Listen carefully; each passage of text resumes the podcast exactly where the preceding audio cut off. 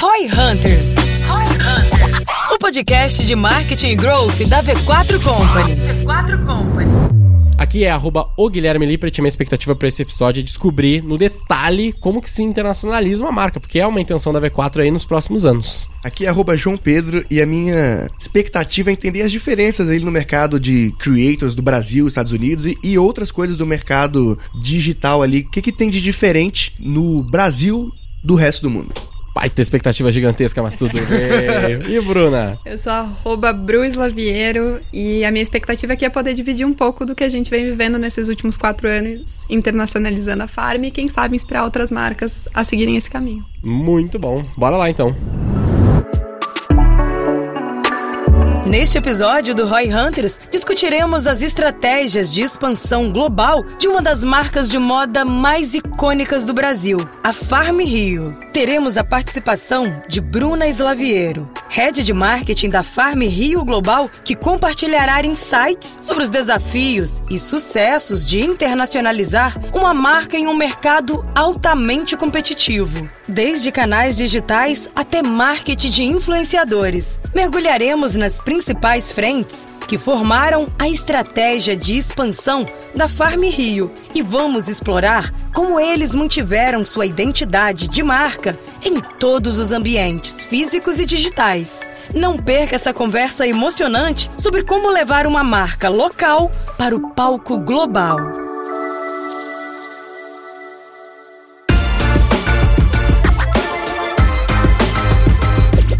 Bom, então sejam muito bem-vindos a mais um Roy Hunters Podcast. Hoje a gente está aqui para falar de um tema bem legal, porque no fim das contas a gente tem uma excelente convidada que vai poder trazer um pouco de estratégias aqui para a gente ter um pouco mais de ROI num e-commerce, numa marca de roupas. Ela vai poder se apresentar, a Bruna. E de novo a gente está aqui com o João. A gente tem um host a mais aqui, um host extra, né? Porque no Roy Hunters, Bruna, só para ter uma noção, tem vários hosts. A gente tem um cara da XP, tem um cara do G4 e tem eu e o Denner que somos da V4. E a gente vai, né, se misturando aí conforme dá as agendas, porque é aquela loucura. E aí, dessa vez nenhum deles pôde estar, e aí o João tá aqui com a gente, então eu trouxe ele também, que faz parte lá da V4, faz parte do nosso board e sempre colabora bastante. E, de novo, muito obrigado pela presença. Se apresenta aí pro pessoal conhecer um pouco Obrigada de você e um pouquinho da marca. estar aqui. É, eu sou a Bruna, sou a head de marketing da Farm Global. Tô na Farm há sete anos praticamente, um Nossa, tempo no Brasil e agora um tempo tocando a internacionalização da marca. Hoje o teu foco é essa parte da internacionalização. Isso, totalmente focada na internacionalização desde 2019. Desde 2019. A Farm, ela nasceu no Rio de Janeiro? Farm nasceu no Rio, totalmente carioca, 25 anos de história. Hoje com um time bastante misturado de Brasil inteiro, ainda uhum. mais agora trabalhando remoto, praticamente a gente trabalha remoto quase todo mundo. Então tem um pouquinho de todos os lugares. Eu sou gaúcha, não sou carioca, mas tenho ali uma certidãozinha de nascimento carioca, fiquei bastante tempo lá.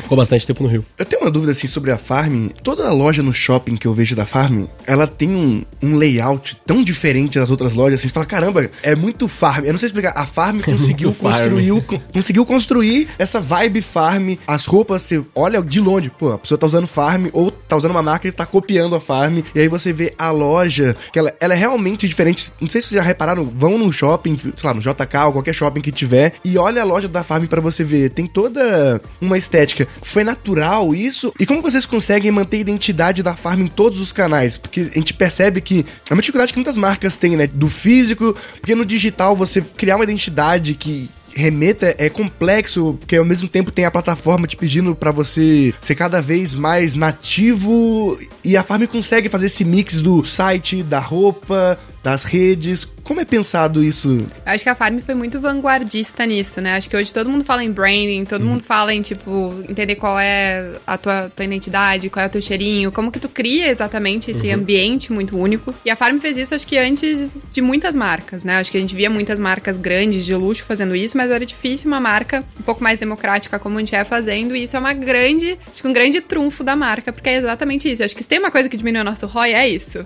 porque a gente tem uma identidade tão forte forte que é muito fácil as pessoas identificarem. Acho que investir nisso dá muito resultado. É isso, assim, não precisa. Eu vejo uma pessoa de longe, óbvio, eu trabalho pra marca, eu sei que é, mas qualquer pessoa vai saber. E a gente tem visto isso também com resultado muito grande, até quando a gente fala de influenciador, post na internet, porque A gente trabalha muito organicamente, a maior parte da nossa estratégia com isso, mas o produto é tão forte que tu identifica e às vezes a pessoa não precisa nem taguear pra pessoa no comentário já dizer que é farm. Então acho que isso é muito legal da marca, acho que é uma grande fortaleza. Tem sim, é muito trabalhoso de fazer. É uma preocupação de todo mundo. A gente é muito controlador nisso, de conseguir garantir que tudo que a gente faça seja farm. Mas acho que o mais importante tá em algo que é difícil de definir, que é assim, ter uma essência muito clara na marca e para todo mundo que trabalha lá. Acho que a Farm tem essa identidade brasileira e carioca muito forte, faz parte de quem a gente é, é o nosso DNA. É, então, assim, não é uma coisa que a gente inventou, é uma coisa que a gente traduziu. A gente era assim e a gente traduziu para fora. E eu acho que é assim que a gente faz, então acaba sendo um pouco mais fácil, acho que, criar essa identidade, mas a gente vive se redescobrindo, assim, a gente tá nesse momento. Se tu olhar, a gente tem lojas que são novas hoje, que são diferentes das antigas, existe uma evolução de identidade. Quando tu olha pro global, a gente tem muita coisa que é diferente e que tem feito a gente querer mudar coisas no Brasil. Então, acho que tudo é uma descoberta, mas acho que quando tu é muito leal à tua essência, é muito fácil de fazer isso acontecer. Mas isso é desde o day one, assim, a Farm já pensou nesse branding? Ou isso foi uma coisa que, sei lá, uma consultoria mandou vocês fazerem? Como, como foi esse processo? Então, assim, a Kátia sempre foi muito preocupada com isso. E ela uhum. sempre soube que não era só sobre fazer roupa. Então, mesmo quando a gente surgiu na Babilônia Feira Hype, com o pequeno stand que a gente tinha lá, que essa é a história, é a história de verdade, isso não é história para contar, não é marketing.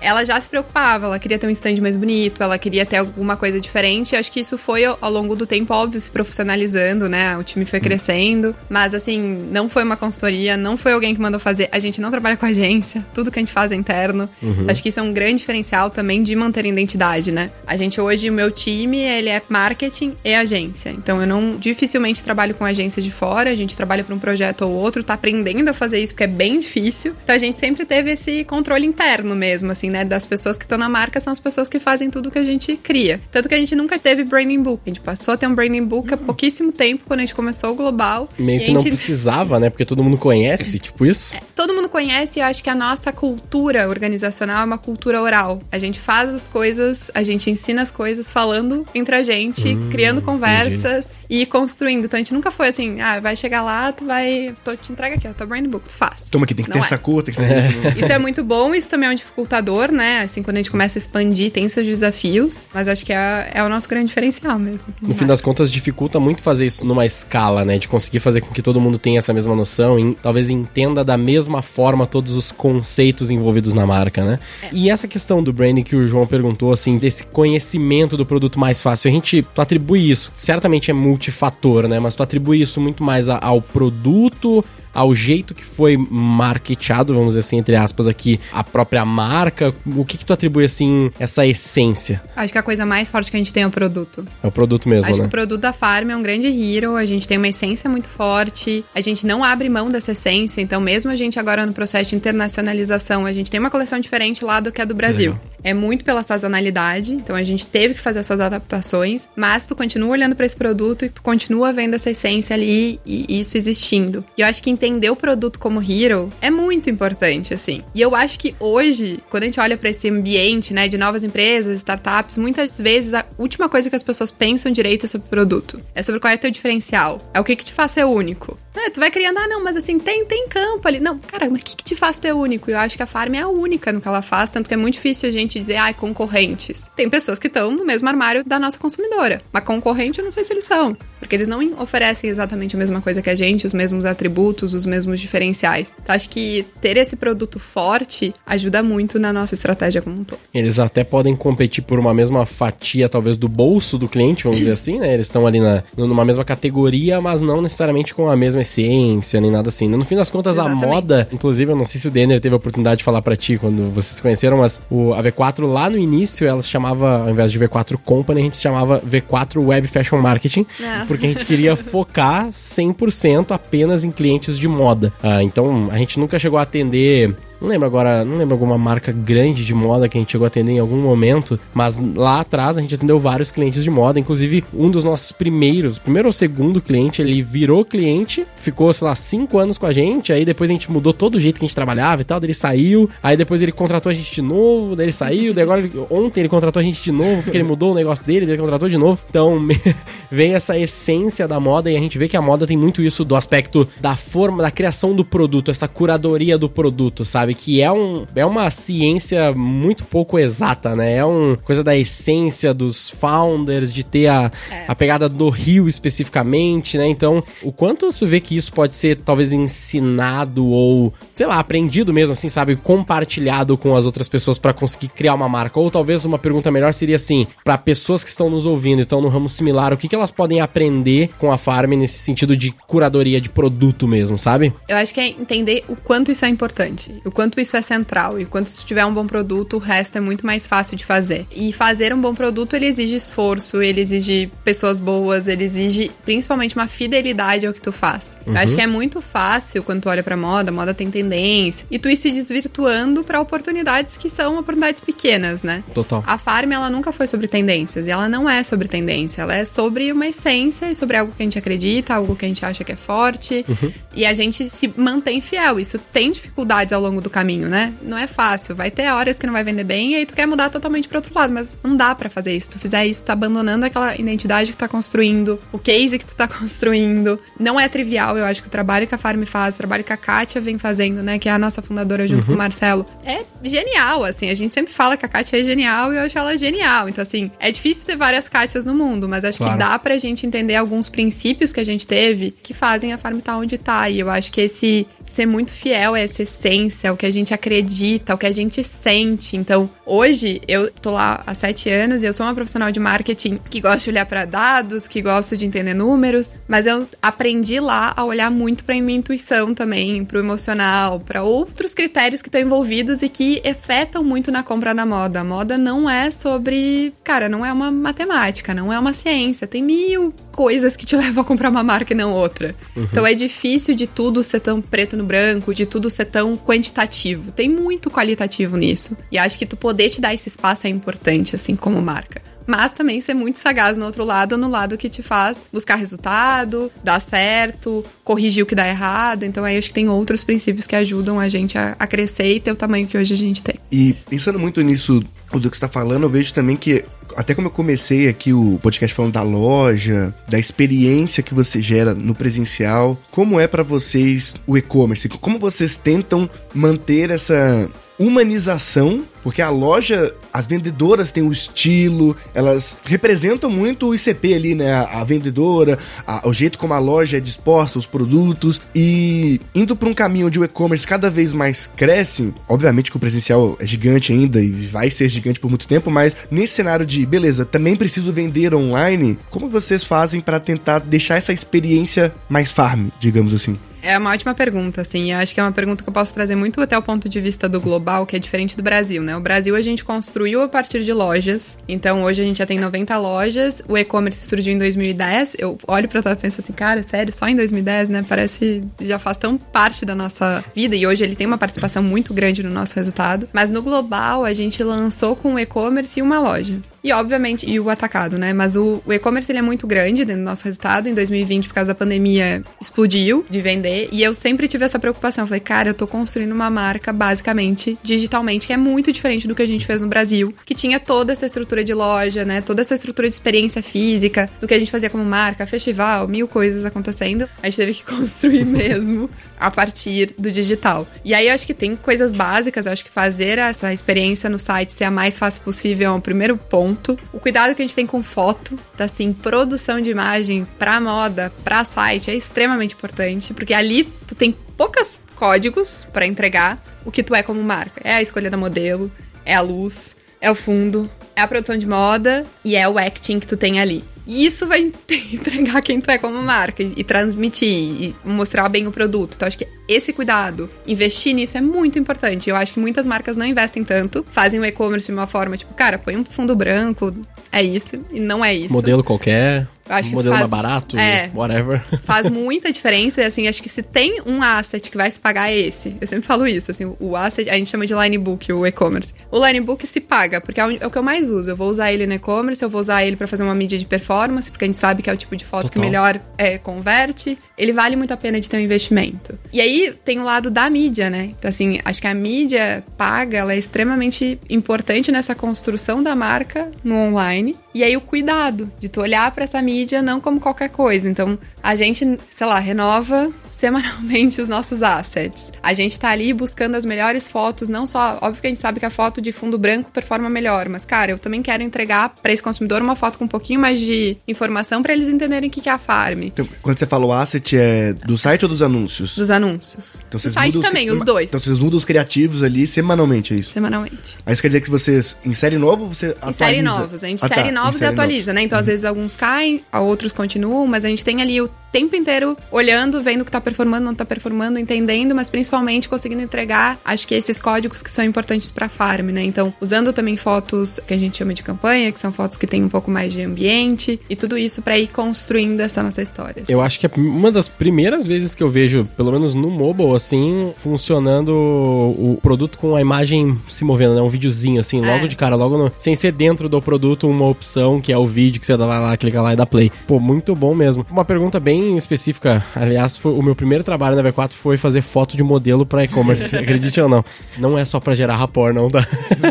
As fotos, elas têm fundos de cores um pouquinho de, ligeiramente diferentes. Isso é intencional? É intencional. É intencional para combinar com o produto? É, às vezes são tipo subcoleções, né? São coleções diferentes e aí todos eles acabam convivendo juntos. Se tu olhar o site do Global, que é o .com, tu vai ver que a gente tem mais tipos ainda de assets ao mesmo ah, tempo no, no e-commerce. A gente tem foto externa. E eu acho que tem bons bons exemplos no mercado. Eu acho que a Zara faz isso maravilhosamente bem. A gente sempre comenta sobre isso. Assim, eles, cara, às vezes eles fazem três fotos diferentes do mesmo produto porque eles mostram em três modelos diferentes, provavelmente eles devem ter personas diferentes que eles consideram. Ah, quando tu diz três fotos, é tipo assim, três modelos diferentes? Três modelos e situações uhum. diferentes pro mesmo produto. Que então, legal. quando tu correr isso, a gente não isso chega nesse nível. Isso lá fora ou no Brasil? Não, isso eu tô falando da Zara, né? Mas assim, a Zara faz isso, a gente faz um pouco isso, mas menos. Uhum. Mas a Zara faz isso pro mundo inteiro. E eu acho que assim, é muito interessante essa preocupação com a foto, porque acho que é isso, assim, o asset mais importante tá aí, é a foto do e-commerce que vende produto e uma coisa que eu, eu vi vejo... aqui mesmo, realmente, é. no, no farmhill.com ele tem mais estilos, né? Fotos diferentes, assim. É. Uma coisa que eu vejo muito, muito de dificuldade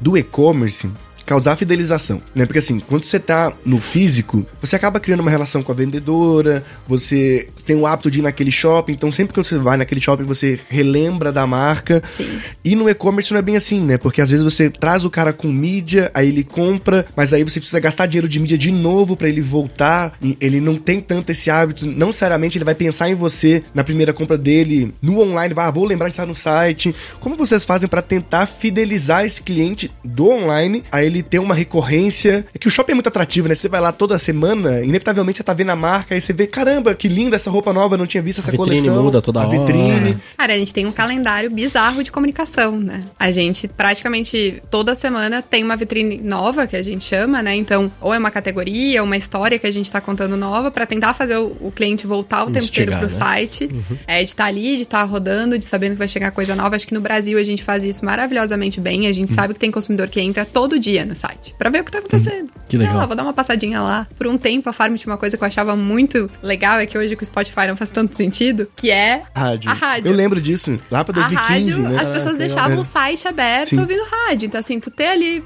tinha uma, alguma coisa acontecendo que fazia elas entrarem mais e estarem ali vendo. No global, a gente é uma marca nova, né? São quatro anos. Então, a gente vem também se questionando muito sobre fidelização. Não é fácil, o churn é altíssimo. E a gente tem tentado entender. Então, assim, é, tem a ver com coleção. Então, tem a ver como tu pensa a tua coleção para ter um produto para fazer aquele cliente voltar. Uhum. Tem a ver com comunicação, com certeza. É, e tem a ver com outras experiências que tu pode oferecer ali dentro. No, né? no Brasil, a gente tem o WhatsApp aqui dominando 99% dos celulares brasileiros tem o WhatsApp. Sim. Lá nos Estados Unidos não é assim, né? Antes da gente entrar nesse detalhe da internacionalização, que eu quero fazer perguntas sobre isso, mas é dando, pulando aí o, alguns passos para frente, é como fazer um CRM lá, porque aqui no Brasil eu vejo muito as lojas, e-commerce no geral, tentando fazer o CRM pelo WhatsApp, né? Eu faço uma compra, aí eles já mandam uma confirmação. A, a confirmação pelo WhatsApp, manda assim, seu pedido saiu pra entrega, e aí, pra eu já me acostumar ao fato que eles me mandam um WhatsApp pra depois, uma vendedora, Sim. daqui dois meses, três meses, ah, saiu uma coleção nova, você chegou a ver. Parênteses, né? Quando fazem isso, né? Quando fazem. É, não é todo mundo nem que chega não, nesse é, nível. É, é muito enfim. raro, tem poucas marcas que fazem, mas a gente vê, é. mas você vê fazendo, né? Num cenário, tipo, americano, como vocês fazem isso? Porque eu não sei, porque a cultura é muito diferente, né? Eu não sei se você mandar um SMS, o cara vai se sentir invadido ou não. A gente faz SMS,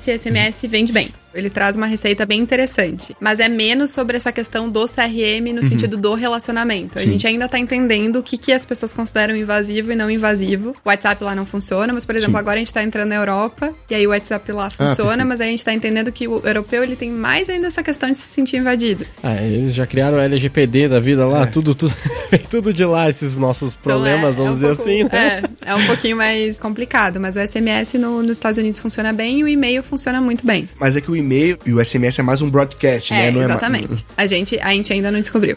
Mas aqui no Brasil vocês fazem o WhatsApp? Faz, faz, faz o WhatsApp, sim. E aqui a gente tem, né, um asset mais incrível que a Farm tem, que são as vendedoras. E as vendedoras sim. trabalham em prol do online, né? A criação do código de vendedora, que eu não sei quanto vocês estão familiarizados, uhum, mas que a gente criou há muitos anos e, né, toda vendedora tem o seu código. E, e na época, quando o, o, Marcelo criou isso, foi muito para não existir uma competição entre a loja física e o e-commerce. O e-commerce estava nascendo, a gente precisava sim. que os dois dessem certo. E hoje se transformou nesse grande exército de pessoas pessoas ali divulgando a marca, de trazendo a marca mais próxima da realidade, que também é importante. Acho que na moda tu vê uma pessoa mais parecida contigo usando, ajuda muito a converter, ver como cai. Tô. E as nossas vendedoras fazem brilhantemente esse papel aqui no Brasil. E a gente agora quer começar a construir isso lá fora também. Mas lá a gente tem menos lojas, então ainda. Quantas lojas vocês têm aqui hoje? Brasil 90. 90 lá lojas. Lá fora a gente tá com três nos Estados Unidos, duas concession stores em Paris, abrindo mais uma loja nos Estados Unidos e abrindo mais lojas nas capitais agora da Europa. Muito bom.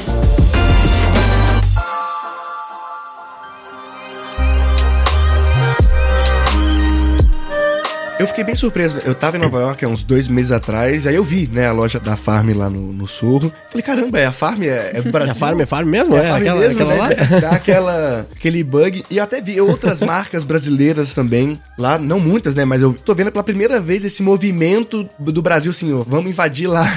A gente sempre comprou produtos de vocês, agora tá na hora de vocês é. conhecer os nossos. da onde veio isso? Tipo assim, beleza, tô estabelecido no Brasil, tô crescendo ainda no Brasil, mas por que que eu vou internacionalizar? É, e até só uma pergunta para complementar a tua, João. Uh, América Latina não tem nada ou tem também? América Latina não, não ainda. Isso é uma pergunta legal da gente, inclusive, né? Por que internacionalizar já agora, considerando que tem 90 lojas, certamente tem espaço ainda para crescer dentro do Brasil? E por que não ir para os vizinhos próximos aqui e ir direto para os Estados Unidos? Sim, vamos lá. Acho que a história nossa de internacionalização ela começa em 2014, quando a gente lança a nossa primeira collab com a Adidas. Então, quando a gente lançou essa colaboração com a Adidas Originals na época, é, e ela foi vendida é, em 133 países e foi um grande sucesso, a gente, pô, tem alguma coisa aí. Parece bom. Nosso produto funciona. Porque por muito tempo tinha aquela coisa, até acho que assim, né, dando passo atrás ainda, a Farm começou no Rio e acho que o nosso primeiro momento de internacionalização foi vir para São Paulo, por exemplo. E aí, quando a gente fez esse primeiro movimento, também se tinha dúvidas, cara, será que esse produto tão carioca, né, tão específico vai dar certo? E, cara, deu muito certo, deu até mais certo aqui do que a gente imaginaria que poderia dar. E parênteses, né, que o Rio pra fora é uma baita referência de Brasil, né? Exato. Então talvez isso já seja um Aí a gente pensa, positivo, cara, né? se lá fora eles estão olhando para essas estampas e tá tendo um desejo, acho que tem aí um negócio que pode rolar. E aí a gente, enfim, começou a estudar e entender. Eu acho que o ponto de não ir tanto pra América Latina, na verdade, América Latina a gente até tem uma distribuição para atacado, que acontece com a mesma coleção aqui do Brasil, mas acho que tinha uma questão muito econômica mesmo, assim, a gente precisava ir para um país onde a gente entendia que, cara, tinha muito mercado e que a gente podia entrar e que faria sentido, e a gente escolheu os Estados Unidos. E aí, na verdade, nosso processo ali começou em 2016, 2017. É, a gente fez uma primeira feira de atacado lá fora. Eu gosto de contar isso, e eu já em algumas conversas que eu tive eu conto, porque nem tudo a gente acerta de início. E eu acho isso um Justo. ponto muito bom de saber que não é fácil e nada é fácil mesmo para uma marca estabelecida como a Farm. E quando a gente foi para esse primeiro movimento, a gente achou que era só a gente pegar a coleção do Brasil, precificar e levar lá para fora. E a gente entendeu que não era gente entendeu que a gente tinha ali que entender as particularidades daquele mercado, entendeu que a gente precisava estar do nosso produto, óbvio, sem perder aquela essência que eu tava falando antes, mas entendendo que tinha alguma coisa que a gente tinha que mudar. E a gente fez essa feira e essa feira abriu as portas pra gente ter a nossa primeira parceria nos Estados Unidos, que foi com a Anthropology. A Anthropology é uma marca, não vou saber, mas eles têm mais de 100 lojas nos Estados Unidos, são muito conhecidos, têm uma identidade também muito própria, assim, um público muito, muito fiel. E eles falaram, cara, a gente quer fazer uma coleção com vocês. E aí, nessa primeira coleção, eles foi uma troca, né? Shapes que eles tinham, né? Modelos de roupa que eles tinham que funcionavam para eles, as nossas estampas, e aí a gente foi criando. E quando começou a vender, o nosso produto virou o maior best-seller da história deles. E a gente falou: opa! Deu bom. Acho que deu bom. Mas a gente entendeu que a gente ia ter que montar toda uma operação. Então hoje, quando eu falo que eu trabalho para o Global, o Global ele é uma startup que acabou criando dentro da Farm, então ela é uma operação à parte, ela é um outro É uma negócio. business unit mesmo, né? Exato, ela é uma outra marca, outra empresa dentro de uma empresa. E a gente montou todas as condições pra gente conseguir fazer essa coleção. Então, entender mercado, estudar mercado, entender como que essa coleção tinha que ser, montar a primeira coleção, entender qual era essa estratégia go-to-market pra chegar lá, quais os canais que a gente tinha que ter, como que a gente ia distribuir. E aí, em 2019, a gente fez esse lançamento nos Estados Unidos, escolheu Nova York como a nossa casa naquele momento. Muito porque acho que é a cidade americana mais cosmopolita, né? Uma cidade do mundo. Nova York, é difícil tu encontrar Nova Yorkinos, tu encontra pessoas de qualquer lugar. E aí a gente... Tipo São Paulo. Exatamente. É, tipo, nessa mesa aqui não tem nenhum paulista. né? É, literalmente exatamente. isso, né? Literalmente isso. E aí a gente, enfim, foi pra lá, e aí a gente abriu o e-commerce, ao mesmo tempo a gente abriu a loja no Sorro, e a gente entrou com uma exclusividade na Shopbop, que é um site do grupo da Amazon, mas mais focado em, a gente chama de contemporâneo e um luxo mais acessível, e aí a gente entrou nesse site com uma parceria exclusiva no início. Tá, vamos lá. Vocês abriram em 2019 a loja física e o e-commerce ao mesmo tempo. E aí? Tipo assim, beleza, tô, tô nos Estados Unidos, que é um, um país que até então muito diferente, né, do nosso. O jeito de comprar mídia lá é diferente, Tudo o jeito é de fazer diferente. canal é muito diferente. Co- Como vocês fizeram para as primeiras pessoas entrarem na loja, assim? Tipo, beleza, como o americano... ou você focou no brasileiro que mora Não. lá? Como foi isso? Assim, desde o início a gente sabia que a gente queria focar no público local. O brasileiro ia vir junto, né? Tem brasileiro em qualquer lugar do mundo. E a gente sabia que ele já ia vir com esse conhecimento, mas o importante pra gente era realmente internacionalizar a marca, né? Não era trabalhar com exportação, não era trabalhar com o público brasileiro que mora lá. E aí a gente montou uma estratégia que hoje é a estratégia nosso playbook, né? Mas que a gente foi fazendo isso na tentativa e erro, assim. Não acho que nada foi 100% planejado. Virou um playbook no futuro, né? Virou, assim. exato. E ainda é um playbook que a gente vive revisitando e aprendendo com ele, né? Normal. E aí acho que a gente entendia que a gente precisava de um canal de wholesale muito forte, porque entendendo não ele simplesmente como canal, mas como uma grande mídia de awareness. Porque o atacado hoje é isso, né? Assim, essas grandes lojas lá de fora, é que aqui no Brasil a gente não tem tanto isso, né? A gente tem mais boutiques, mas quando a gente olha pra essas lojas, tanto online quanto física, elas são um grande vitrine pro mundo. Então a gente sabia que a gente tinha que ter um parceiro que nos apresentasse pro mundo. A gente sabia no digital, a gente pegou e, cara, vamos começar a fazer mídia, contratou uma agência lá, foi aprendendo, aprendemos muito. Hoje a gente é, internalizou tudo, então hoje o nosso time Mas é interno. mas são de mídia. brasileiros que fazem... Brasileiros aqui. Mas a gente, nesse primeiro momento, era uma, uma empresa de lá, porque a gente precisava aprender. Colocou pra rodar. Antes disso, assim, né? Antes de abrir, a gente rodou campanha pra adquirir lead, foi aquecendo ali pra pelo menos no dia 1 a gente já ter uma venda, então foi construindo isso. E a Anthropology, né, que começou em 2017, Essa tava Anthropology é o parceiro wholesale que você falou. É Roseio barra collab. Porque a gente- eles fazem, a gente faz produtos específicos pra eles. Uhum. É, e eles foram aquecendo esse mercado pra gente. Então, quando a gente começou, a gente não era ninguém. A gente tinha um mínimo conhecimento, né? Algumas pessoas conheciam, a gente já tinha aberto o Instagram, tava tentando construir. E aí, a partir dali, a gente começou a entender o restante. Então, cara, a gente precisa trabalhar muito PR. Vamos atrás, vamos contratar uma agência, vamos ver como é que a gente faz a marca aparecer. É, nisso, no meio daquele ano, a gente entendeu que, cara, influenciadora, estamos nos Estados Unidos, precisamos trabalhar isso. Fomos pra LA, encontramos uma agência que trabalhava lá, que faz muito esse trabalho de gifting e de seeding, e aí a gente começou a trabalhar com eles. E a experiência física, né? Ter a loja e entender a loja como um, grande outdoor pra gente. Estar ali no meio do sorro faz muita gente descobrir. E junto com isso, a gente fez várias outras experiências físicas. Naquele ano a gente fez muita pop-up, fez pop-up nos Hamptons, fez pop-up em LA. Então a gente foi criando esse grande mapa, né, de iniciativas de marketing que em conjunto foram criando esse conhecimento para a marca. Foi muito na base do aprendizado, errando e corrigindo rápido. Eu cheguei lá, eu não fazia a mínima ideia de como funcionava o mercado americano. Mas é isso, assim, cara, entrei de coração aberto, falei, cara, eu preciso aprender, preciso entender como eles funcionam. De início, descobri coisas fantásticas, por exemplo, afiliados, né? Aqui a gente fala de afiliados como last click. Lá, afiliados não é last click só. Lá, afiliados, qualquer matéria que sai, ela usa um link de afiliados. Então, a Vogue, a Elle, todas as revistas legal. estão dentro desses networks. Então, Tipo, a própria Vogue, quando ela faz um- uma matéria sobre a Farm nesse caso, ela teria um link de afiliado É, ali? ela pega um link de afiliados, ela ganha um comissionamento pela venda Tipo, daquele é produto. padrão do mercado, todo mundo meio que faz Aqui isso. a gente não tem isso. Nossa, então, que é assim que eles monetizam. Aqui a gente fica tentando vender essa ideia, às vezes, pro parceiro, Não, o parceiro a- fica se fazendo, Aqui não a- quer, os caras né? falam tudo sem pôr o link, né? É. Tipo, eles não... Ah, não vou pôr o link. É, fica se fazendo. É, não, e lá eles têm um disclaimer, né? Se tu rodar um site, Sim. qualquer um desses, ele vai ter um disclaimer dizendo que eles têm total liberdade editorial para escolher o que tá ali, mas que eles podem é... estar ganhando um comissionamento para aqueles. Exato. Justo, justíssimo. É, eu já vi alguns blogs de tecnologia no Brasil fazendo isso, tipo o Tecnoblog faz, Sim. mas eu nunca vi fora desse ramo de tecnologia. É, no Brasil acho que é mais ali, né? Acho que tecnologia, viagem, acho Sim. que eles usam mais ali num topo de funil nesse sentido, mas lá não. E aí foi muito descoberto, eu falei, gente, peraí.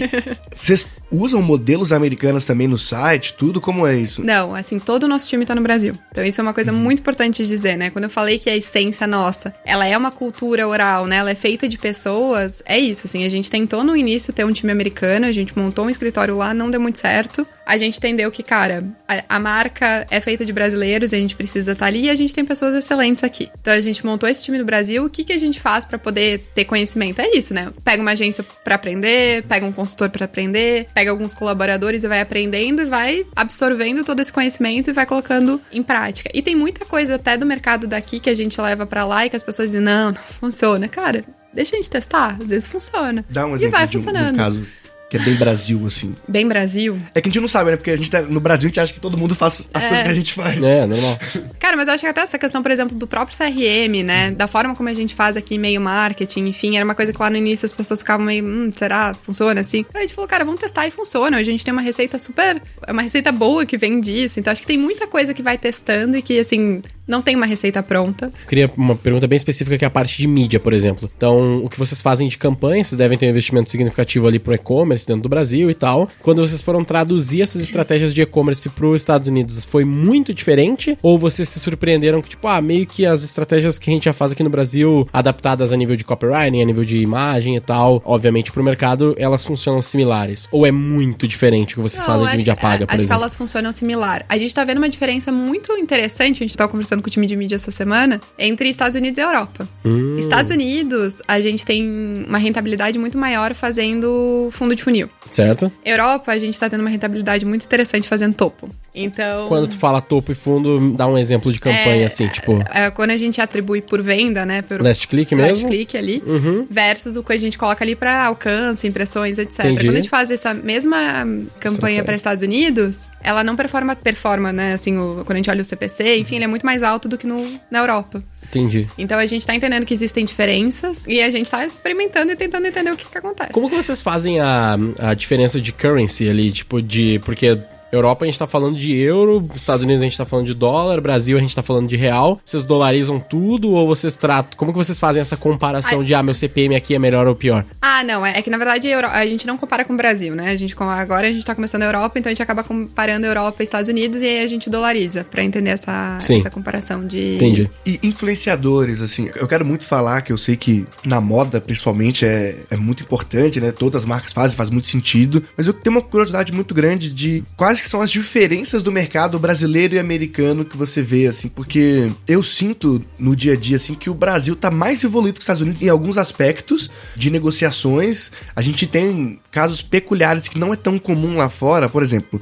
o Whindersson, ele é mais famoso no Brasil do que qualquer pessoa é famosa nos Estados Unidos, entendeu? Porque, porque aqui a gente tem uma concentração de uma Virgínia, que até tem pessoas muito grandes lá, como, sei lá, um Mr. Beast, só que ele fala no mundo inteiro, né? Porque ele é inglês. Então aqui no Brasil a gente tem pessoas que nacionalmente são muito conhecidas, é um fenômeno Sim, específico Brasil, Brasil, né? Como que é lá na prática, assim, nas campanhas do dia a dia? Aqui a gente vê muitas marcas querendo pegar celebridades, grandes influenciadores, começando a aprender a fazer micro. É a mesma coisa lá ou lá eles já são mais do micro? Como que é esse dia a dia? Lá, nano e micro é muito forte. Então, assim, isso desde que eu cheguei lá e a gente começou a entender que era algo bem fomentado, que as pessoas acreditavam, que fazia diferença, né? Muitos artigos falando sobre isso e na prática também a gente vendo funcionar, o quanto é importante, porque são pessoas que são mais especializadas, né? Elas conhecem quem segue elas, então elas impactam muito mais. Eu, dentro da nossa estratégia, assim, eu costumo categorizar em, de quatro formas, assim. Existe um ponto para mim que é o grande awareness, que é assim, cara, eu quero todo mundo. Sabe a TV como era? Existe esse influenciador ou celebridade. Ele vai te fazer um monte de gente saber, ver aparecer aquela marca, mas eu não acho necessariamente que ele vai fazer converter. Não vai dar e, ROI direto, não vai, É, né? ele não vai nem gerar, às vezes, clique pro teu site. Ele só vai te fazer aparecer. Essa é uma estratégia que a gente não investe dinheiro.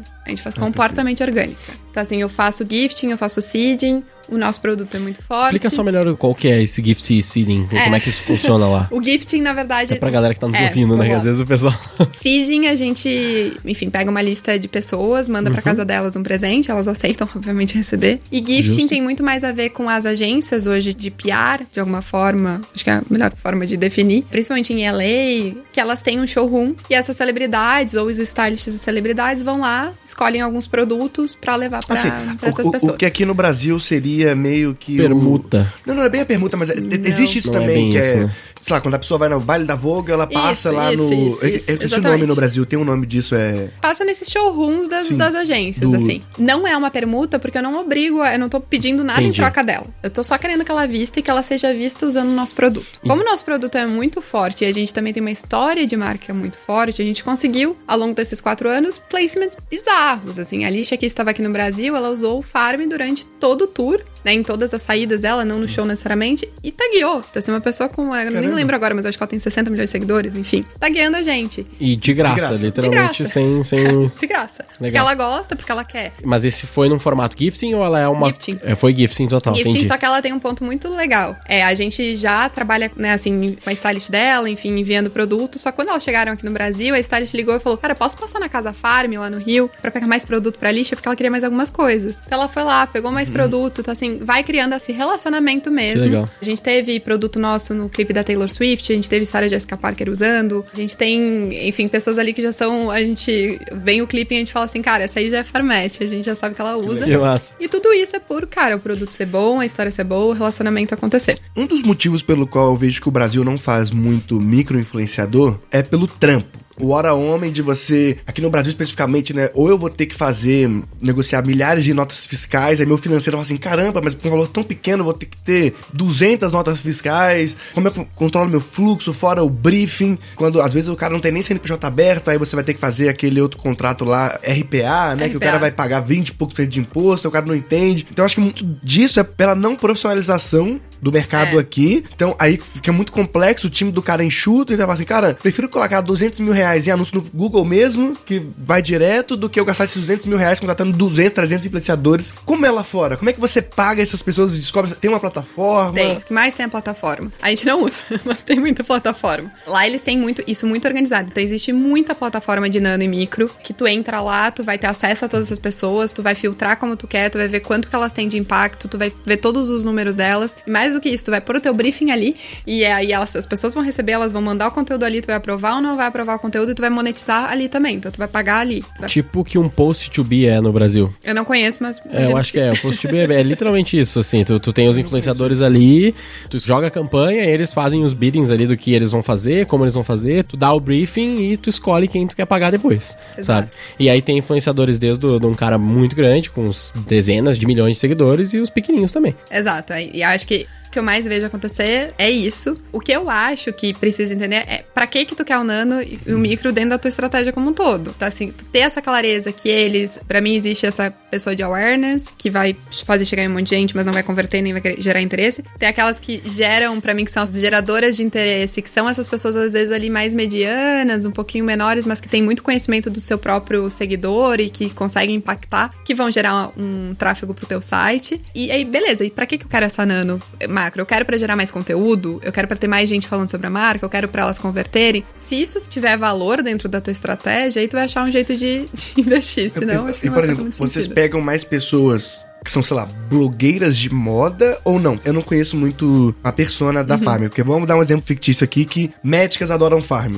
Você pegaria uma influenciadora médica ou você pegaria alguém de moda? Como vocês fazem isso? A gente trabalha mais com pessoas da moda. E aí, quando fala moda, não é necessariamente uma blogueira de moda, né? É uma pessoa que é interessante na moda. Porque a uhum. moda é, é, sobre arte, é sobre cultura, é sobre música, é sobre muita coisa. A gente não trabalha tanto pago. Então, assim, uhum. isso é um ponto bem importante, assim, da nossa estratégia. A gente vem testando pago, mas aí acho que um pago muito mais em pessoas que têm um perfil que a gente gosta muito, assim, que a gente acha que elas são interessantes, que elas agregam pra marca. Então, dando um exemplo agora, a gente chegou em Milão, a gente fez um projeto no início do ano em Milão, na Rinascente, e aí a gente escolheu algumas meninas dali que a gente acreditava que elas eram formadoras de opinião, né, tastemakers daquele lugar, para fazer uma campanha com a gente. Elas não necessariamente tinham muitos seguidores, mas a gente acreditava que a imagem delas era forte, que o que elas significavam era forte. E aí a gente combina combina isso com uma estratégia de mídia. E aí, quando a gente combina isso com uma estratégia de mídia, tu tem um resultado muito e legal. Como vocês fazem isso? Basicamente criando campanhas ali muito mais focadas ou em impulsionamento ou em alcance e frequência. Mas aquela... no post do influenciador? Nos dois. No post do influenciador e também usando isso como dark post. Ah, não, mas aí você pega o direito de imagem da pessoa, é isso? Isso, é, tu okay. paga pelo uhum, direito sim, de imagem perfeito. dela, tu contrata isso, e aí a gente entendeu que é onde a gente tem a melhor rentabilidade. É isso que eu mais acredito também, particularmente. Né? Porque né? só depender da entrega orgânica dessa pessoa, principalmente dessa pessoa um pouco menor, não, não, não necessariamente. O algoritmo é sim. difícil. É que o que eu enxergo, o creator, digamos assim, o maior asset que eu pessoalmente vejo, é na criação mesmo. Então, tipo, cara, minha agência ou meu profissional de marketing dificilmente pensaria em divulgar Exato. daquela forma. Então, isso é um asset por si só, né? O fato de ter alguém criado. Se eu fosse criar esse mesmo post, eu teria um curso, eu teria que contratar um fotógrafo, um Exato. videomaker, eu teria... E eu pegar isso e se eu entendo o meu público e falo, cara, isso aqui meu público vai gostar, eu ponho mídia, ponho pro meu público ver. E eu vejo que aqui no Brasil, eu sinto que aqui tem uma separação meio burra até do social media com a mídia, entendeu? Tipo, times muito diferentes. O cara que faz, que cuida do social da marca, não é o mesmo cara que cuida das campanhas de performance. Então, muitas vezes, o cara da performance nem sabe que tem um influenciador, que não tem essa junção. É muito louco como separam tantos bolsos aqui no Brasil. É, mas eu acho que é em geral, assim, a gente também tem times separados, só que a gente não, criou... sim, mas eles não se conversam, falam, É, né? então, mas a gente criou, a gente trabalha com squads, né? E a gente tem um squad que a gente chama de squad awareness. Então eu faço todos esses projetos para chegar maior número de pessoas possível. E aí a gente vem combinando essas inteligências da galera que tá ali criando conteúdo, aí fala com a mídia e fala, cara, esse conteúdo tá indo bem organicamente. Então se tu colocar dinheiro aqui, o negócio vai explodir. E explode mesmo, assim, a gente tem rios que a gente fez nesse... E às vezes não precisa nem, ser de influenciadora, né? A gente faz muito backstage Sim. dos projetos, e isso cria muito interesse nas pessoas, a gente vai lá, coloca a mídia, cara, a coisa chega muito mais longe do que qualquer outro asset nosso ia chegar com um investimento às vezes até menor, pela qualidade do criativo. Então, ah, eu concordo 100% contigo. Acho que ver o criador de conteúdo nesse lugar, mas entender que tu também tem que complementar Sim. com mídia é importante, assim, as coisas andam juntas, né?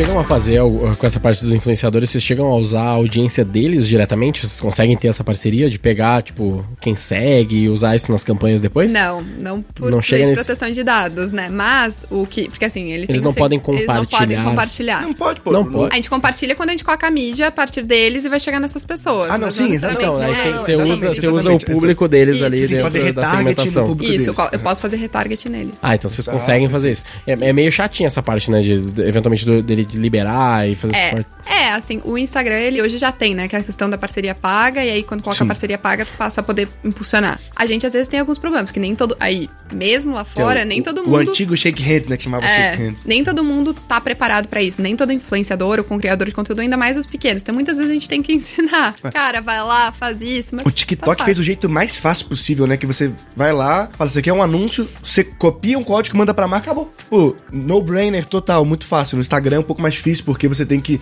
cadastrar lá, parceria paga, o cara é, tem que te achar no search, clicar. É muito ah, fácil. Eu tô, eu tô, ligado, a gente usou isso poucas vezes, mas eu sei qual é essa feature. Já tem há bastante tempo essa feature no Instagram. Tem bastante tempo, mas eu acho que é pouco usada. É, é porque existe um mito dentre os criadores de que Se a marca mídia... impulsionava vai diminuir seu alcance. O que não faz sentido nenhum, mas é, todo tem, mundo tem essa barreira. Isso, né? Todo mundo tem esse medo, né? De, ah, mas eu sou muito bom no orgânico aqui, se eu botar mídia eu vou viciar o meu algoritmo. Eu não, eu não sei se acontece. Não, não, não. não Provavelmente não, porque no fim das contas... São coisas diferentes, né? São coisas você, diferentes, está é. exibindo em placements diferentes, é, é, outra lógica. E não só isso, né? Uma coisa que eu falo até pros criadores de conteúdo é: esse é o tipo de coisa que quando você fala em voz alta já parece estranho, meio conspiracionista, né? É. Tipo, e se isso fosse verdade, já teria sido descoberto. Imagina. Eu entendo a lógica, mas eu não, Sim, não, não faria porque, sentido. Vamos né? falar em voz alta. Isso na prática quer dizer: se eu coloco o dinheiro, a rede me pune. Os anunciantes já teriam investigado isso, porque assim, não no Brasil, né? Mas lá fora, União Europeia, etc., estaria falando assim pro seu anunciante que assim, quanto mais dinheiro você põe, menos eu te entrego. Isso não faz sentido. Existem auditorias que auditoram Meta, auditoram Google. Então, quando eles falam que não, realmente é não. A não ser que seja uma conspiração gigantesca mesmo, mas se isso acontecer, provavelmente Todo o mundo. é, eu acho que talvez também tenha um pouco do criador de conteúdo não querer se colocar nesse lugar da parceria paga, né? Mas assim, a gente sabe que é isso que move essa economia criativa. Eu acho que as pessoas têm que ter menos medo sobre essas coisas, sabe? Menos, é, acho que esse preconceito. Eu acho que hoje a economia economia criativa, acho que no Brasil e no mundo, relacionada à criação de conteúdo, aponta para um caminho da importância disso para toda empresa, para todo mundo. Então, acho que quanto mais a gente valorizar, quanto mais a gente tiver esses diálogos, quanto mais as pessoas se entenderem nesse lugar, mais elas vão se profissionalizar, mais elas vão conseguir valorar o próprio trabalho, né? Então, acho que isso é, é importante e evoluindo, assim, como E- marcas e como criadores. E pensando em farm, assim, você diria, o- em ordem de grandeza, assim, quantos por cento do seu sucesso você acha que envolve creators no geral? Muito. Eu acho assim, porque tem várias formas de olhar creator, né? Aí, falando do global, a gente tem os próprios creators internos nossos, pessoas que trabalham na marca e estão criando conteúdo e que criam conteúdos incríveis que são complementares aos conteúdos mais institucionais. Então faz muita diferença. E quando olha pra Farm Brasil, quando eu tava falando ali do código de vendedora, são grandes criadoras de conteúdo. Então, assim, com certeza isso faz muita diferença na construção da marca. E quando a gente olha hoje a nossa estratégia lá de fora, essa parte toda de influenciadoras, por mais que a gente não seja o maior anunciante de influenciadores, mas esse trabalho que vai desde o pequenininho, do falar com fulano e ciclana, de trabalhar maior através de relacionamento, o todo disso cria muita relevância pra marca, né? Fez a marca aparecer muito mais rápido que outras marcas apareciam. E é muito difícil tu atribuir, né? Isso, assim, no- na jornada e no... Como que isso influenciou. Mas a gente sabe que se a gente parar isso, com certeza a mídia vai custar mais caro. Total. Então, as coisas fazem sentido quando rodando juntas. né? Mesmo que a maior parte seja orgânico, tanto de clientes quanto de pessoas, né, que, que gostam da marca, quantos por cento da mídia você acha que vai pra creators? Se você pensar num bolo, é- isso Ah, é. É, é muito pouco. Mas é muito é muito pouco o quê? pouco. Tipo, 10% ou menos? Menos, Menos? menos. Menos. Acho que ainda hoje é pouco, ó, galera aí, vamos aumentar. É, A É. gente quer aumentar isso, acho que a gente vem aumentando, mas ainda acho que é muito pequeno, assim, porque é isso. Aí também a gente tá experimentando, entendendo qual é o formato que funciona pra gente. Qual que é o time que vocês têm internamente pra conseguir organizar e gerenciar essas parcerias que vocês têm não pagas, né? Como é esse time na prática? Eles fazem o quê? Eles fazem só isso ou são outras pessoas, têm outras funções também e fazem também isso? A gente, até o ano passado, a gente tinha um squad só focado em community. Esse ano a gente deu uma mudada porque a gente tinha outros objetivos de marca maiores, então a gente teve que priorizar. Então acabou que essa parte toda de comunidade tá entrando dentro de projetos maiores, que são os projetos de abertura de novos mercados, porque a gente tá com essa entrada na Europa muito acelerada, então a gente teve que focar nisso. Mas sim, eu tenho pessoas do meu time que estão ali olhando tanto pra curadoria, aí pensando, né, tem muita gente que chega até a gente, tem muita lista, então a gente tem uma pessoa que foca muito nessa curadoria. A gente tem as pessoas que vão criando essas orders, fazendo esses envios e a gente tem a ajuda dessa agência, principalmente nos Estados Unidos, pra chegar nessas pessoas maiores que eles Sim. fazem muito esse trabalho. É, a gente até tá, tava mandando um áudio antes de entrar aqui. A gente tá pensando em reestruturar e estruturar isso mais ainda, porque a gente realmente valoriza muito. E existem níveis diferentes de complexidade. Quando eu falo dessa questão da agência com a awareness, é um pouco mais fácil, né? Tem um trabalho, mas é um trabalho menor. Quando a gente vai pra questão de gerenciamento de comunidades locais, aí, cara, tu tem muito mais trabalho, tu tem uma questão de fomentação, tu tem que ter pessoas em loco, né? Community manager, pessoas que estão ali Mas é, fomentando vocês isso. centralizam tudo ou a loja tem algum poder de decisão de poder dar um seed pra alguém? Por enquanto do a gente centraliza tudo. É, mas isso é um dos pontos até de evolução, é entender como a loja entra nisso tudo, né? Como a gente pode ter uma community manager dentro de uma loja. Então acho que é um ponto.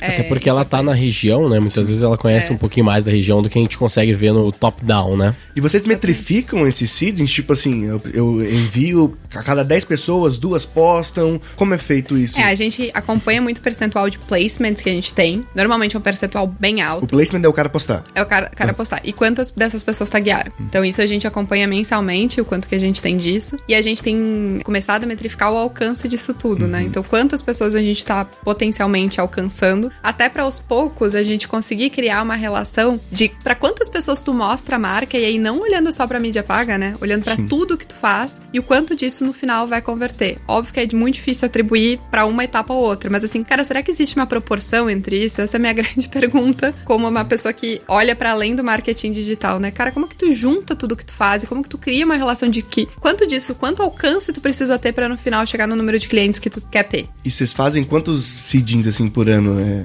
O te- o tempo inteiro, é todo mês. todo Então mês. assim, pra pessoas maiores, pode ter uma, a gente pode ter uma noção de grandeza de pra quantas pessoas vocês enviam? Assim, pelo menos por mês. Só nos Estados Unidos a gente faz pelo menos pra 50 pessoas todo mês. É, mas aí além disso, a gente tem todas as listas paralelas a isso. A lista de content creators, que são pessoas que a gente manda pra criação de conteúdo, Aham. porque a gente vê isso separadamente dessa de alcance. Quando a gente chega nas cidades, a gente acaba fazendo lista e alguns projetos a gente faz listas maiores. Então a gente acabou de fazer o lançamento de uma parceria com a Cezanne, que é uma marca francesa. E a gente fez uma lista entre França, UK e Estados Unidos de umas 150 pessoas. Então, assim, é, é um número grande de gifts. E, e, no Brasil, você sabe mais ou menos quanto é? No Brasil a gente não faz quase isso. Ah, você não faz? A gente faz muito menos. Agora a gente tá num processo de fazer mais, mas a construção de comunidade no Brasil sempre foi muito orgânica, inclusive de não fazer seeding, de não trabalhar com esse tipo de ação. Isso é uma coisa mais recente que a gente vem fazendo. Mas foi intencional de não fazer isso? Ou, é, ou era tipo assim, já que tá funcionando, já tá, eu nem é, pensei em eu fazer? Acho que, na verdade, não se existia tanto esse diálogo sobre comunidade como a gente tem nos últimos tempos, de pensar isso de uma forma intencional. Uhum. Acho que isso foi criando naturalmente, já acontecia, Entendi. a gente acabava não investindo. Hoje a gente já tem uma organização no Brasil começando maior, a gente tem algumas coleções que a gente tem feito seeding, e é diferente do global, porque o global é isso, né? A gente começou num lugar onde a gente tinha zero conhecimento, então tu tem que ter um esforço muito maior, a gente não podia esperar sim, 25 sim. anos pra, né, chegar no tamanho, não, a gente não esperou 25 anos, né, mas é uma construção, e a gente precisava dar resultado em muito curto prazo, porque a gente é totalmente Mas quase guerrilha, assim, da é. vida, né? Então, assim, cara, isso eu acho que é um, é um grande diferencial da nossa forma de pensar e buscar resultados no marketing. A gente não foi para lá com aquela coisa, não, tá tudo bem se a gente passar dois anos sem dar Vender. resultado. Tipo, ah, tá tranquilo. Não, não tava tranquilo. Se a gente não desse resultado em um ano, a gente ia ter que rever o projeto. Então, ter já é isso é na cabeça. Lá, ou... Já, já. Ah, hoje a gente já dá. Hoje a gente é uma das maiores marcas do Grupo Soma, pensando a Farm Global separadamente. Caramba! Então, assim, em quatro anos a gente conseguiu isso, muito também dessa mentalidade. Uma mentalidade que não existia um funding eterno, que eu acho que é um grande problema hoje das empresas. é, verdade. É por isso que a gente vive nessa bolha, acho que, de tanto layoff, enfim, da quebra de muita startup. Porque, cara, é isso. A gente sabia que a gente era nosso dinheiro vem da gente. Então hoje Total. a gente chegava. É, não, e nosso ali, dinheiro é cinco vezes menos, né? É, literalmente isso. Real para poder financiar dólar é Essa é pequena pressão fez muita diferença. É. Mas mais do que isso, acho que fez a gente pensar em como fazia estratégia de resultado a curto prazo e ao mesmo tempo respeitando e construindo a marca, né? Claro. Porque senão a gente sabia que no futuro a gente ia ter um problema e a gente ia cada vez encarecer mais a nossa Sim. aquisição de cliente. Então, essa lógica foi super importante. Mas eu acho muito louco a, a moda, porque eu sinto que eu não entendo nada de moda, tá? Mas eu, pelas conversas que eu vejo, parece que é, ficou mais drivado em, em, conversão a galera há pouco tempo, né? Porque a gente via umas coisas muito abstratas, né? Como você sente da galera da marca é, essa mudança do tipo, beleza, estão falando muito de número, agora muito de dado? Ah, eu acho que mudou totalmente nos últimos sete anos, assim. É, que é o tempo que eu tô na farm. Então, meu, meu tempo de experiência ali, eu vi isso mudar drasticamente, assim. Quando eu entrei, ainda, cara, era uma coisa que se falava muito pouco, não se controlava tanto. Mas aí quando se percebeu, cara, o, o tanto de dinheiro que tinha na mesa, se a gente fosse mais, pensasse mais nisso, se preocupasse mais com isso, e também acho que nisso vem o movimento da gente ter internalizado toda a mídia, né? Então hoje no Grupo Soma, toda a mídia é interna, né? A gente ah, tem... no grupo inteiro. No grupo inteiro. Mas aí a gente fez isso na Farm, a gente começou a, a trabalhar isso de uma forma mais estruturada, a gente viu muito resultado. E aí, enfim, acho que mudou totalmente. E acho que hoje o mercado de moda tá nesse processo meio de profissionalização. Acho que é uma coisa recente, assim, principalmente aqui no Brasil. Então a gente, acho que o mercado amadureceu, o mercado entendeu o potencial. Acho que também quando começa a vir ameaças de fora, isso fica mais forte, né? Quando começa a ter grandes grupos aqui, acho que todo mundo começou a entender que, cara, ou se profissionalizava, ou se estruturava, ou não ia dar resultado. E, e você falou várias vezes aqui dos canais que vocês usam. Quais são esses canais principais, assim? Que... Hoje a gente tem, falando lá de fora, e acho que vai acabar sendo a mesma coisa aqui no Brasil. A gente trabalha o atacado, e aí quando eu falo dentro de atacado, a gente tem os grandes retailers, é, que são essas lojas de departamento, Nordstrom, enfim, que são gigantescas, né? Isso falando nos Estados Unidos. Na Europa acaba sendo players um pouco menores. E mais todas as boutiques. É, a gente trabalha o e-commerce muito forte. A gente tem as lojas próprias. E lá fora a gente tem esse modelo de concession, que é uma loja própria, mas dentro de um retailer, né? Então a gente tem uma loja própria dentro do Le Bon Marché, que é, um grande, uhum. que é uma grande loja de departamento em Paris. Tipo uma Macy's da vida, assim, tem, tem várias lojinhas lá isso, dentro. Isso, e aí tu tem a tua loja ali dentro. A gente não trabalha com franquia, nem no Brasil, nem lá fora, então todas todas as nossas lojas são operadas pela gente. Acho que em termos de canal de venda é basicamente isso. Tem algum motivo de não ter franquias? Olha, eu acho que muito daquilo que a gente falou no início, assim, da de essência. garantir que a gente tenha a nossa essência Entendi. mais bem estabelecida possível. Como que é a estrutura? Eu não fiz essa pergunta, eu queria ter feito antes, mas a gente acabou entrando no assunto de internacionalização, mas a, a questão das vendedoras, código da vendedora, a gente conhece muito bem esse... vê muita gente fazendo isso hoje em dia já, né, desse ramo. Uh, e ao mesmo tempo, como que é a estrutura de CRM dessas vendedoras? Vocês têm, tipo, a, é 100% são as mesmas vendedoras da loja que trabalham o digital ou tem alguém dedicado pro digital? Na verdade, assim, até 2020 eram só as vendedoras de loja. Nesse meio do caminho, todos os funcionários têm código, então eu tenho meu código, posso te dar meu código, tu vai ganhar 10% de desconto. Olha, aí, legal. Dá um presente pra é... minha namorada. E a gente abriu para alguns players do atacado também. Então, para algumas vendedoras que estão ali dentro de boutiques e tal, também ter essa comissão ah, e trabalhar em, tipo, com a gente. tem a código da vendedora de outra loja que pode usar, tipo isso? É, tipo isso. Eu não, eu não tô tão familiarizada porque eu já não tô mais na operação do Brasil faz quatro anos. Ah, Mas a gente abriu para algumas outras pessoas que eram de fora. Então a gente hoje tem basicamente isso, mas grande parte disso são as nossas. E vocês têm algum CRM de PDV assim, que é totalmente integrado no sentido de que puxa do e-commerce, a pessoa que já ia comprar, daí a vendedora chama no, no WhatsApp ou algo do tem, gênero? Tem sim. É eu não próprio... vou saber tantos detalhes. Não, não é. É não. do mercado. Mas ele, mas ele, é. Ele conta o internacional também? Não, não. Internacional a gente ainda não tem isso. É uma coisa que a gente tá pensando em. Por acaso vocês usam o Otto? Não, não, é o Otto, né? É, é, que uma coisa que eu fiquei chocada é que quando eu fui lá Nike lá, o meu cadastro na Nike Brasil é o mesmo, é internacional. Eu falei, é. caramba, que legal, eles têm. Eu passei meu e-mail e eles já tinham todos os meus dados. Eu falei, Cara, a Nike hum. tem uma coisa muito legal que eu não sei se eles continuam tendo, mas uma época essa empresa veio oferecer pra gente que, que era um app que eles têm lá que se chama Hero, que o vendedor de loja, ele consegue auxiliar pessoas online. Então, tu tá lá no site da Nike, uhum. tu tá com dúvida de se um tênis serve em ti ou não, e aí tu tu enfim, tinha uma função ali uhum. dentro, conectava com esse vendedor de loja, e esse vendedor de loja ia lá e provava pra ti, te mostrava Cara, como ficava. Então, isso foi incrível na época, quando eles nos mostraram, a gente amou, mas tinha uma questão de integração que a gente não conseguia fazer necessariamente com o software que a gente usava. Mas é uma coisa que a gente ainda quer, Putz, é quer voltar, legal. porque isso, pra mim, acho que é. É isso, né? Acho que a gente vive num mundo omni. Eu sou uma pessoa que compra quase 100% online, mas às vezes eu tenho dúvida e eu gostaria de conectar com uma pessoa me dizer é. assim: cara, me diz se esse vestido aí realmente eu tenho que comprar esse tamanho ou não. E acho que esse nosso projeto do código facilita, mas aí muito mais pelo WhatsApp, né? Que aí a pessoa tem o WhatsApp da vendedora e acaba conversando com ela, ou pelo próprio Instagram dela. É uma baita ação de retenção, né? Essa parte do, do código do vendedor, assim. Inclusive, eu, eu não compro muito no, no, digital roupa, assim. Eu tenho. Não sei, eu não consegui criar esse hábito ainda. Mas é. Eu, eu só comprei de marcas que eu já comprava. Acho que eu nunca explorei uma marca pela primeira vez. Tipo assim, eu já Eu fiz isso uma vez só na vida. Que foi com a, uma marca chamada Philadelphia. É deve ser pequeníssima, assim. É uma marca de camiseta e tal, mínimo, é tipo, tipo a minimal da vida, mas foi uma vez só, assim. Foi legal, mas é mais difícil de comprar roupa no digital, assim, sabe? A questão de tamanho, exatamente. Eu sei que a concorrente chinesa, que a gente já citou indiretamente aqui, não vamos citar o nome dela, é, eu sei que eles fizeram um negócio muito, sei lá, eles te induzem muito fortemente a fazer ali as tuas medidas, né? Colocar as medidas direitinho no app, que lá eu comprei uma vez, e aí de fato tu tem as medidas da roupa, a medida versus a tua medida, e ele faz a comparação e ele te diz, ó, oh, isso aqui é boa, isso aqui Agora, não. Isso, isso é total data foda-se, mas eu acho que é muito homem isso, porque eu só compro roupa quando eu olho pro meu guarda-roupa e falo assim, caralho, eu tô igual um mendigo. não tem nada. Agora eu vejo pela. vejo pela. Que é mesmo. Vejo pela minha senhora ali, a Vicky, ela compra roupa online todo dia, todo dia. Tipo assim, ela, ela é essa pessoa que fica entrando no site da marca, ela, ela gosta muito da NV, que também é Grupo uhum. Soma. Cara, tem nem espaço no meu guarda-roupa, velho, porque e, todo e espaço ela, é da minha namorada, então. Aí ela fala assim. Nem compro mais roupa. todo dia olha, ela tá lá olhando no site pra ver se tem coleção nova. Acho que é muito essa cultura, assim. Acho que homem talvez não tenha. Eu parei de comprar camiseta branca porque toda camiseta branca ela fica. Ela desbota muito rápido, ela fica com uma cor diferente muito rápido. Daí eu fui ver esses dias uma. Tinha umas três camisetas brancas, daí tinha uma nova e as outras já estavam meio, meio zoadas assim. Eu falei, ah, não vou comprar mais camiseta branca nunca mais, foda-se. É, eu, eu acho que é um pouco sim de, de. Acho que tem uma questão aí do gênero, pelo menos lá em casa é assim também. Eu, eu compro muito. E eu não tenho medo de comprar online, principalmente se tiver devolução fácil. Compro, se não servir, eu vou lá, coloco no correio, Pai, devolvo. Não, não, não tenho dor com isso. Eu não sei se foi o meu tempo ali até morando nos Estados uhum. Unidos e por causa da pandemia, que também, tipo, o cara acelerou isso, mas para mim tanto faz. Já meu marido, o problema é que ele só compra a mesma coisa, são camisas pretas. E ainda assim, ele tem uma Oferece a mínima pra ele lá, que é um ex-parceiro nosso aqui, mas a gente ainda consome. É, não, a gente tem a Ering no grupo, então a gente ah, vai, vai é, de Ering, né? Esquece, esquece. mas é, e eu acho que tem um pouco desse comportamento, mas eu acho também que tem uma evolução, assim, acho que as pessoas estão evoluindo, começando a comprar mais digitalmente. Eu compro muita marca que é sempre a mesma, né? Trabalho na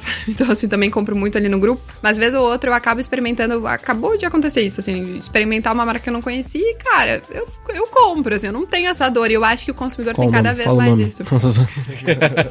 Mas é, foi vestido de festa, então não tem nada a ver com o meu, com meu segmento. Então tá tudo bem. Mas o, eu acho que tem um ponto, lá nos Estados Unidos isso é muito comum. Como a devolução lá, né, o return, 30 dias, sempre vão devolver teu dinheiro, as pessoas fazem isso, elas têm muito menos essa barreira de comprar É, online. aqui no Brasil tem sete dias, né, por lei. É. Mas a galera acho que não conhece essa. É, eu conheço bem, pessoas porque eu tô tentando devolvendo roupa que eu É. não gosto. Mas é, eu acho que isso lá, né, acho que é, é bem diferente. A gente aprendeu isso quando a gente começou, né, trabalhar com returns. É uma coisa que a gente não fala aqui no Brasil, né, considerar returns no teu, nas tuas projeções de faturamento, né, entender quantos por cento das pessoas que compram devolvem. E muitas vezes A taxa lá é muito mais alta que aqui? Mais ou menos? Cara, o normal do mercado é uns 25%. Caramba! Uh, damn. Eu tava pensando numa taxa lá de chargeback, 2%, 1%. Não, não, é porque é normal loucura. mesmo, assim, porque tem gente que tu já vê, né? Tu vai ver o pedido da pessoa, a pessoa comprou dois M, eh, dois M's não, um M e um P, da mesma peça. Porque ela quer provar e quer saber qual é o tamanho dela, ela vai devolver um. Então, é normal, é comportamental. Isso eu não sei se pode fazer no Brasil, pode? Tipo assim, eu Pode. poderia comprar uma P e uma M e devolver uma só? Sim. E aí você me devolve metade do, do valor? Ah, eu não sabia dessa, pô. tá vendo? Eu, ach, eu, não, eu nunca tive esse interesse de, não, vou comprar dois aqui, daí o que vier eu devolvo o outro. Nun- Nunca tinha pensado nisso. É, eu acho que. E acho que essa coisa do facilita. Pra moda, acho que isso é muito importante. Pensar nesses serviços que facilitam a pessoa não ter medo de comprar online, né? Porque então, eu tava pensando return. que ni- ninguém avisa disso. Não, é porque as pessoas não querem, talvez. Né? É, não querem, né? Não querem que faça, seja feito isso, né? É Fato. porque tu tem a logística reversa, porque a logística ninguém- reversa custa, então. É, de fato, né? Vai ter que devolver, né? Daí tu incentiva o- o- a devolução, né? Mas aí, se tu considera isso na tua margem, talvez faça sentido. Tem que testar. O que, que vai te trazer mais retorno? Não poder Pois devolver é. ou, ou ter a É porque devolução? Eu acho que você- ninguém comunica isso nem nos Estados Unidos, né? Comunica, Comunica daí? muito, isso tem Comuni- tipo, tipo, mas incentiva que tu leve, tipo, duas peças pra devolver Não, uma? não, isso. não, assim, Mas, nesse assim, nível. ele te- eles sempre vão te dar informação que em 30 dias tu pode devolver e receber reembolso. É que é muita sorte, né? Você fala assim, ah, não compra porque às vezes eu não sei se vai servir. Mas se você tivesse comprar todos os tamanhos e ficasse com um, você saberia que esse tamanho serve e na próxima vez que você ia comprar só aquele. É, geralmente vai acabar sendo quase um CAC, né? Tipo assim, beleza, eu vou mandar quatro É. produtos pra esse cara É uma forma de ver e isso. depois ele me devolve os outros três, e- ou ele vai pagar pelos quatro e whatever, e depois ele vai comprar direitinho, porque ele agora sabe a forma, vamos dizer assim, da, da- o shape da minha roupa, né? É, isso, isso eu acho que é um dos principais diferenciais, assim, tu que quer- quer crescer, quer vender roupa, cara, tem que facilitar tudo isso, principalmente se a pessoa não te conhece, principalmente se tu não tem loja. Assim, tu imagina que tu é nativo digital, tu é uma marca nativa digital. Cara, se tu não tirar essas barreiras, tu não vai conseguir vender, tu não vai conseguir crescer. Então, Isso é assim, muito da hora. E hoje eu cada vez pensando o menos quanto, tem o menos quanto isso loja. não deveria ser fomentado, sabe? O quanto não, não cabe no CAC isso, azar. Tipo Não, assim, não, e é loucura dá ideia pro cara, 20. dá ideia pro cara, fala assim, ó, leva duas. Você tá, você tá na dúvida? Tipo assim, botãozão gigante, tá na dúvida? Leva duas. E depois devolve a outra e vai estar safe, porque você não vai pagar frete, vai pagar nada, eu vou te devolver o dinheiro. Não, e é loucura, 25%. Ok, vai, vai né? aumentar 25. teu custo, com certeza. Mas, sei lá, no médio prazo deve se pagar. É, eu acho que dá pra entender de Que mil doideira. formas, entendendo teu CAC, entendendo, né, quase vira uma de coxa ali da tua, É. da tua venda. Puta, muito, mas é muito legal. Agora me deixou até mais com vontade de comprar no- na internet roupa, assim, que não é. Viu, gente? Obrigada. É, bom, bom demais, bom E demais. esse desafio aí de logística, como vocês fazem lá? Tem. Ah, é, de- né? de Tem toda essa treta, etc. né? Nossa, tu pode convidar o Roberto, que é a pessoa nossa de operações logística, pra contar, porque é uma. É Mas bem vocês, difícil. mas vocês têm coisas próprias ou vocês usam parceiros lá? A gente tem um parceiro, não, a gente tem um parceiro. No início, a gente operava no subsolo da loja. Então, era, era, a gente tinha loja ali no Sorro, a gente montou Uhum. primeiro um estoque ali, no início dava vazão, depois já não começou, aí a gente continuou tendo depois um próprio warehouse, a gente viu que não dava, não pagava, aí a gente começou a trabalhar com third É party. produzido no Brasil, né? Não, não necessariamente. Não a necessariamente? gente tudo é criado aqui, mas a gente hoje tem produção no, no mundo inteiro. Hum, entendi. Porque, principalmente pra gente poder ser Inclusive nos Estados fora. Unidos? Nos Estados Unidos não, mas a gente tem. Hoje a gente trabalha China, obviamente, Índia, Turquia, Portugal e alguma coisa aqui no Brasil, muito na biquíni, algumas coisas Uhum. onde a gente é forte aqui no Brasil, a gente trabalha aqui. Entendi. Sapato, a faz gente faz aqui também. Pô, muito bom o papo. Eu achei muito bom Eu- também, muito interessante. Não, porque dá pra falar de. Nossa, de tantos outros assuntos, eu queria É saber. que, nem- é que quase, assim, foram poucos assuntos. A gente focou um pouco mais na internacionalização aqui, mas a gente poderia aprofundar super no aspecto de mídia, né?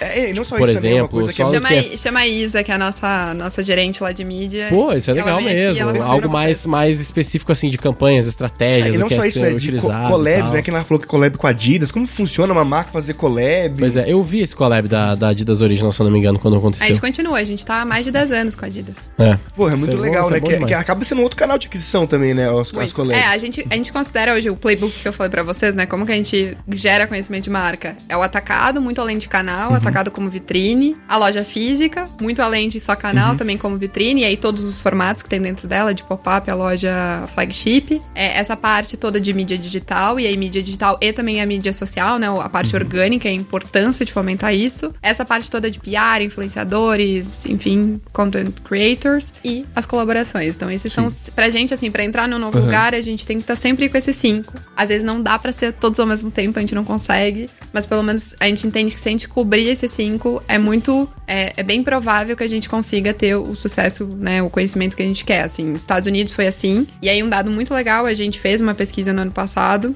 quantitativa, e a gente entendeu que a gente tava com 19% de awareness. Falando do mercado contemporâneo de marcas de moda nos Estados Unidos. Então, assim, pra mim aquilo. Pô. Eu fiquei. Isso é muito. Sério? Eu sei, 19? eu sei que foi meu trabalho, mas assim, é sério? legal. 19%. Então, assim, foi incrível, porque aí tu vê a gente comparado a marcas que estão muito mais bem estabelecidas, ou que são de lá, né? E a gente tem essa questão, a gente é brasileiro, a gente tem muito mais dificultadores do que talvez uma marca europeia Umas ou cinco americana. vezes mais dificuldade. Cinco vezes.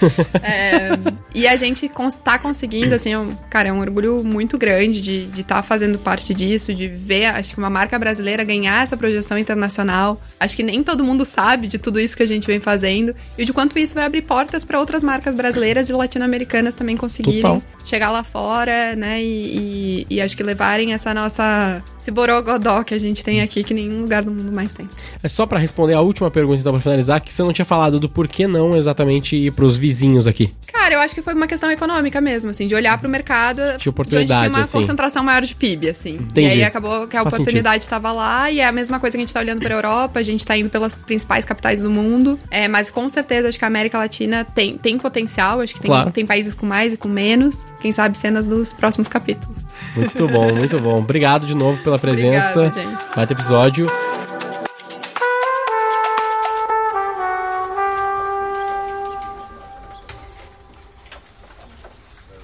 E vamos fazer um título. Você é head de marketing, então você é boa de copy? Não sei. A gente faz o título do episódio no final, pensando o que, que será que foi interessante do que a gente falou, o que, que pode ter busca que vai ser instigante ali pra pessoa clicar. Qual que é a sua ideia? Hum, Nossa, que difícil, gente. Não É, preparado pressão, antes, né? pressão. É tipo expandir pros Estados Unidos, é Eu acho, que pressão. é, eu acho que é isso, de local a global, como internacionalizar uma marca de moda. Oxi! Caramba! Saiu, Caraca! Ela já deu o título completinho. Aham, é aí isso. Tá aí o título. Esse talvez fique um pouquinho longo demais, mas eu faria uma, uma variação assim. Talvez pegar a segunda parte, jogar na imagem, a primeira parte de local. Farm, dois pontos, de local pra global. Pô, fica algo, Nice. algo interessante. Faz, faz essa variação aí, editor, e, e vai dar bom.